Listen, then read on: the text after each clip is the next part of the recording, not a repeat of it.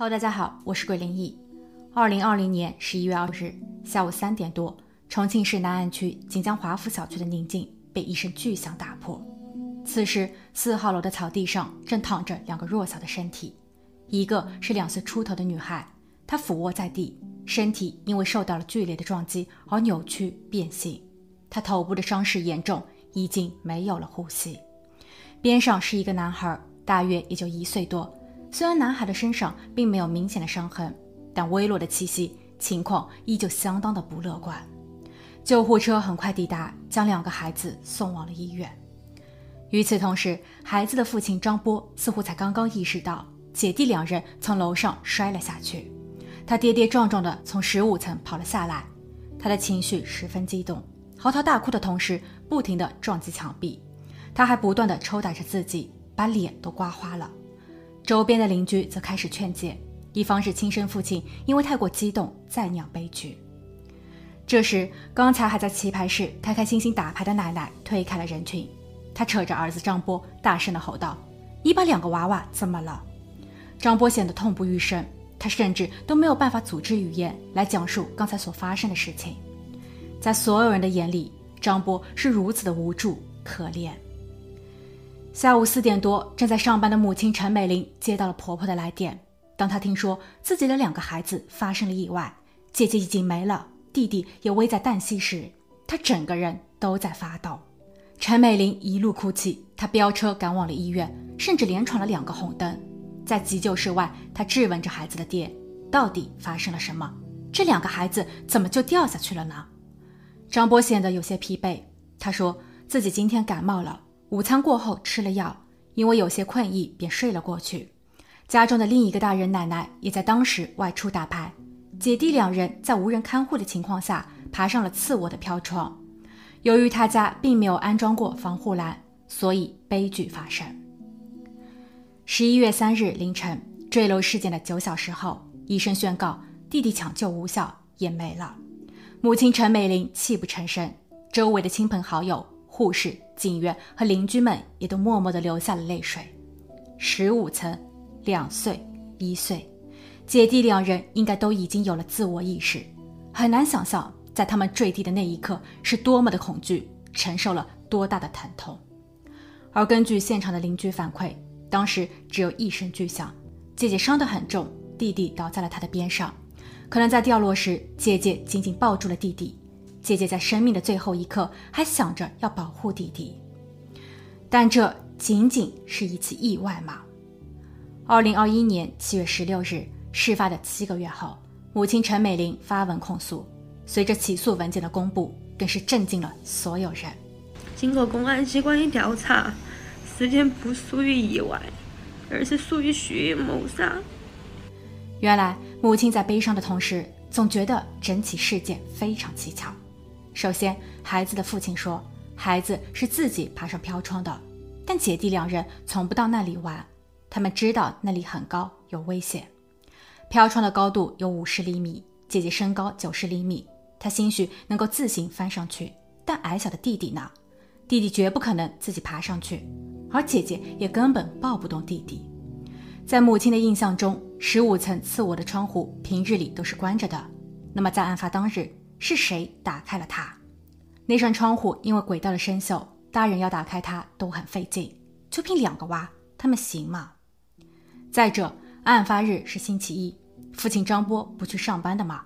工作日孩子一向都是由奶奶带的，怎么恰巧在那一天，奶奶心血来潮要去打牌了呢？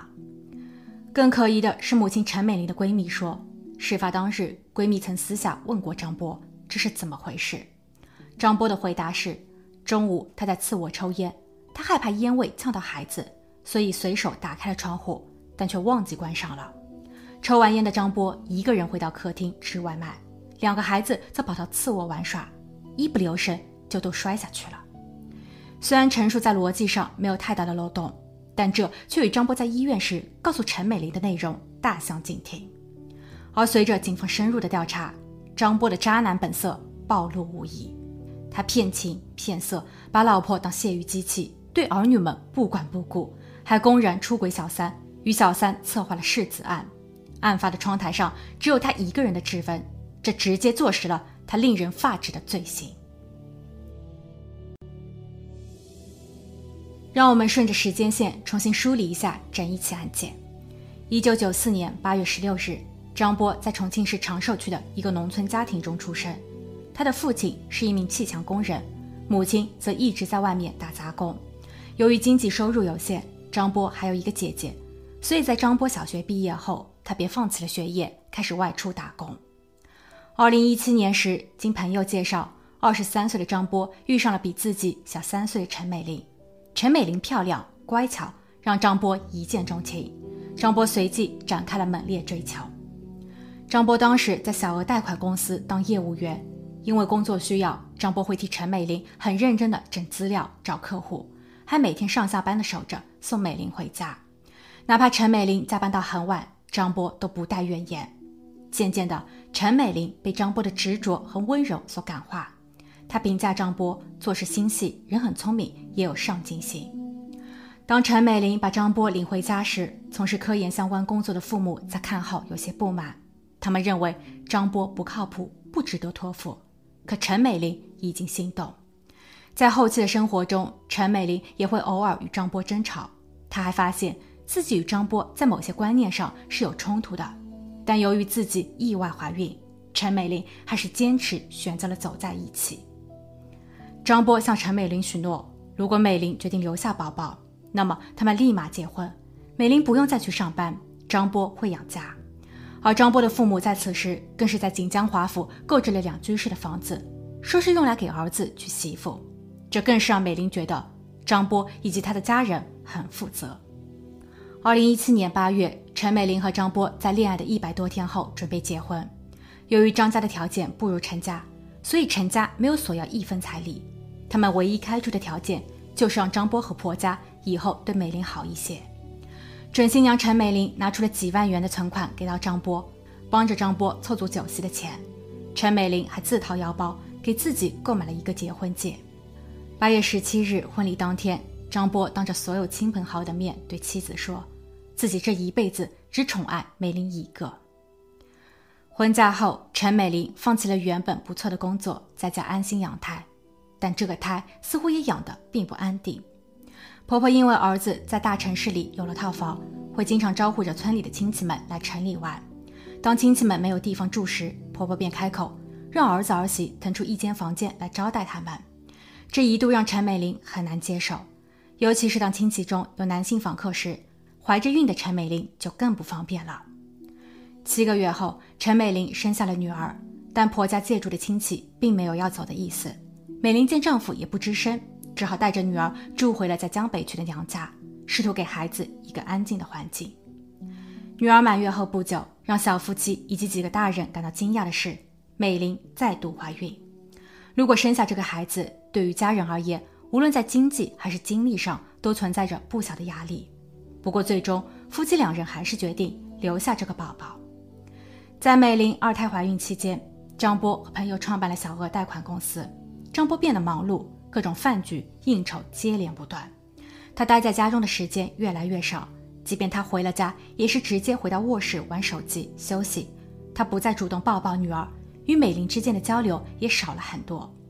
美玲发现张波的个性喜好发生了变化，或许是当上了老板，感觉整个人都飘了起来。张波过生日时，从不喜欢奢侈品的他向妻子提出想要一根古驰皮带。美玲为了拉近自己与丈夫的距离，低头向母亲借了三千元买了一根。二零一九年一月六日，第二胎男宝宝出生了，一儿一女凑成一个好字，但这个家已经不再好了。张波开始冷漠，甚至下意识地避开与美玲的身体接触。二零一九年四月，儿子生了一场大病，医院下发了病危通知书，美玲急得要死，天天留守医院。但作为父亲的张波，仅到医院走了个过场，而在为数不多的探望期间，他还一直在与其他人打电话。当儿子病愈准备出院的前一天，张波提出离婚，他的理由似乎有些可笑。他说自己给不了美玲想要的平平淡淡的生活，张波所追求的是大富大贵。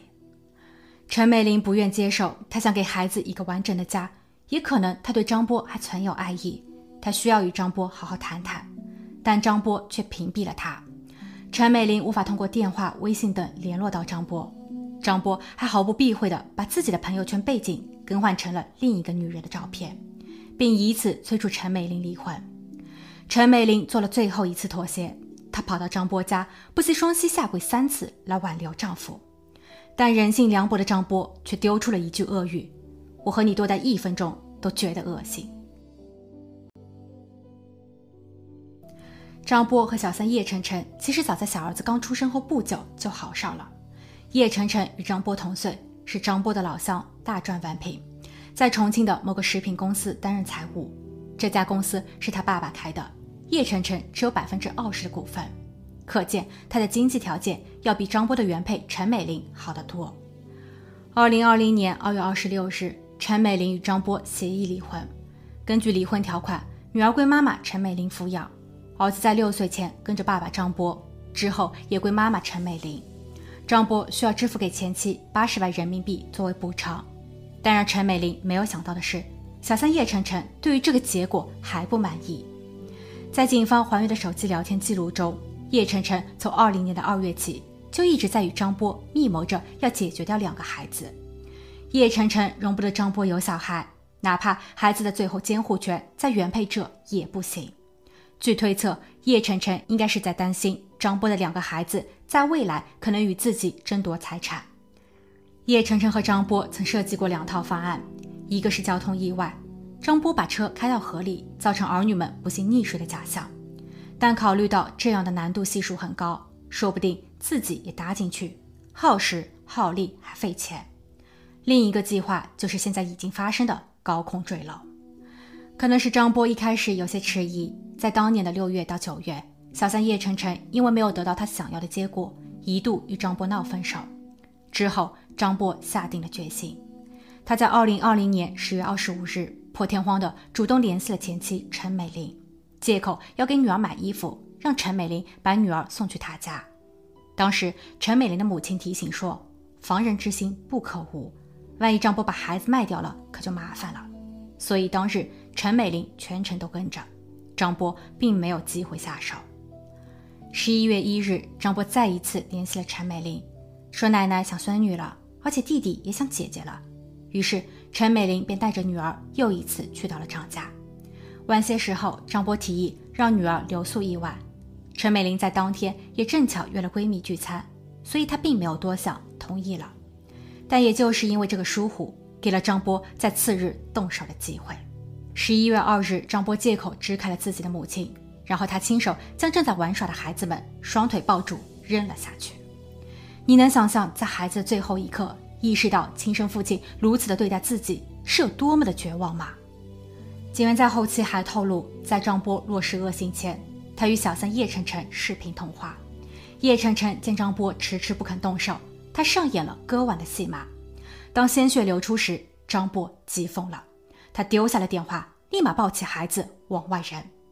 案发后，张波也开始了他影帝级的表演，在地上要死要活的撞墙，对于自己后知后觉悔恨不已。这些都是假的。当奄奄一息的儿子离开人世前，医生让家属们与孩子道别。要不是孩子的母亲以及医生反复的催促张波，张波都不愿意靠近病床。恐怕此时他的内心也无比的恐惧吧。反观他过去的行为，作为父亲的他，不曾给儿女们换过一次尿布，也从不记得孩子们的生日。案发前不久，女儿问母亲：“我的爸爸在哪里？我想爸爸，但我不知道爸爸是谁。”这一句心酸的话，凸显了张波的不负责任。二零二零年十一月十一日，张波和叶晨晨因为涉嫌了故意谋害被刑事拘留。据调查，两人都曾用过手机搜索过如何制造高空意外。被捕后，张波曾表示自己是被爱情冲昏了头脑。十二月十四日，重庆市南岸区人民检察院批准，由重庆市公安局南岸分局执行逮捕。此案将于二零二一年七月二十六日开庭审理。错爱前夫同时儿女的母亲陈美玲表示，她会坚持出庭，为儿女们讨回公道。她希望能以命抵命，但即便这样，也还是便宜了这两个罪人。孩子是无辜的，他们不应该被牵扯到大人的事情中。更不应该成为渣男和小三在一起的牺牲品。现在的陈美玲一直害怕见到两三岁的小朋友，因为她会联想到自己宝宝听话懂事的模样。女儿会在她回家时把拖鞋放在门口，听妈妈咳嗽时还会用小手拍拍妈妈的后背。在过去的九个月里，陈美玲一直以各种借口告诉自己，他们还在，他们只是去了幼儿园，所以不在家；他们只是去到了外面玩，所以不在家。他们已经被外公外婆哄睡着了。好了，今天的案件就分享到这，我们下期见。